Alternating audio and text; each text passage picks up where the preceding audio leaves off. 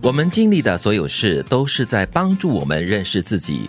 透过好事，我们发现原来开心可以很简单；透过坏事，我们知道原来不喜欢的事情也可以这么多；透过悲伤，我们能够在别人难过的时候感同身受；透过欢乐，我们知道一群人快乐比一个人快乐有意义。认识自己是我们要花一辈子去努力的。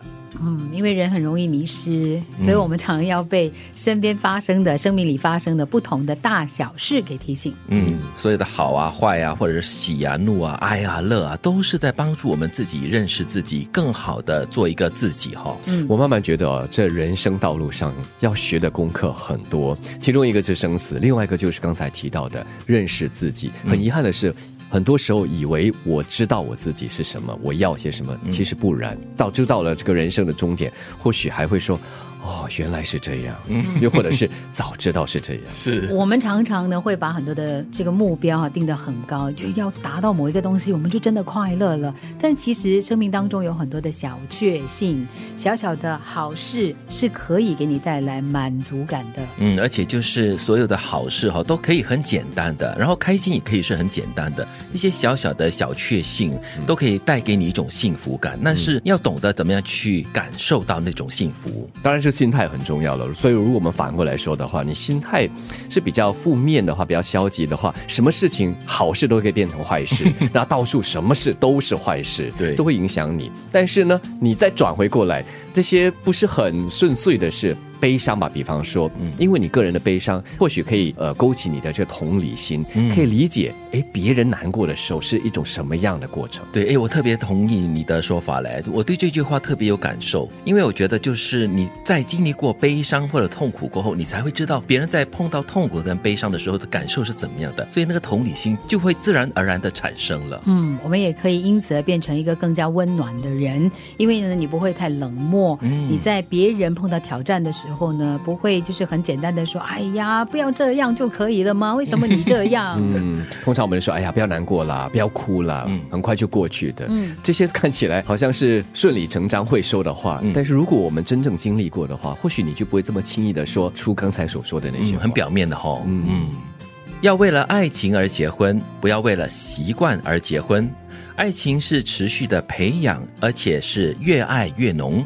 在爱里面发现更多对方的好，不要因为习惯了对方而不得不走一辈子。我们都不完美，所以好的爱情是一起成长，一起看见更大的世界，而不是只习惯有你的世界。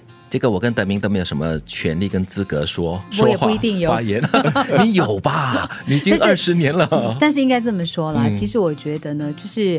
在婚姻当中呢，要不断的去培养彼此之间的这个爱，因为我们很容易就被柴米油盐生活当中不同的呃好的坏的给影响的，你很容易迷失这个焦点。对，或者就是爱情，所谓的爱情会被这些呃很小的一些琐碎的事情给磨损了。嗯，但是这里说不要为了习惯而结婚啊。嗯。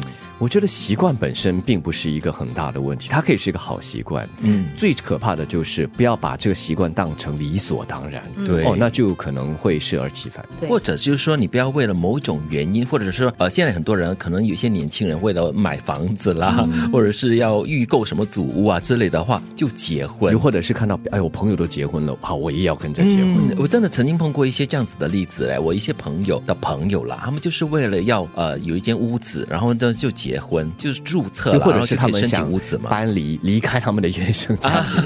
对对对，我觉得那是比较少数，他可能是部分的原因，但是大部分的人呢，他基础上一定是有这个爱情，两个人想共同一起生活。对，但是呢，很多时候我们会把那个就是哦，我们要结婚买一间房子，然后哇，把它打造成一个美丽的窝，那个是一个好像终点，但其实恰恰相反，它是一个起点。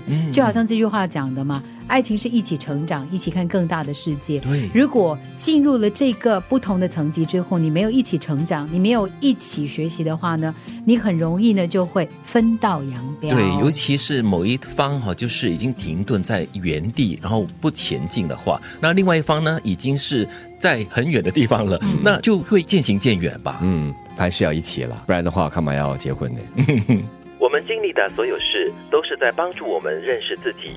透过好事，我们发现原来开心可以很简单；透过坏事，我们知道原来不喜欢的事情也可以这么多；透过悲伤，我们能够在别人难过时感同身受；透过欢乐，我们知道一群人快乐比一个人快乐有意义。认识自己是我们要花一辈子去努力的。要为了爱情而结婚，不要为了习惯而结婚。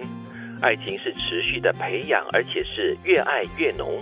在爱里发现更多对方的好，不要因为习惯了对方而不得不走一辈子。我们都不完美，所以好的爱情是一起成长，一起看见更大的世界，而不是只习惯有你的世界。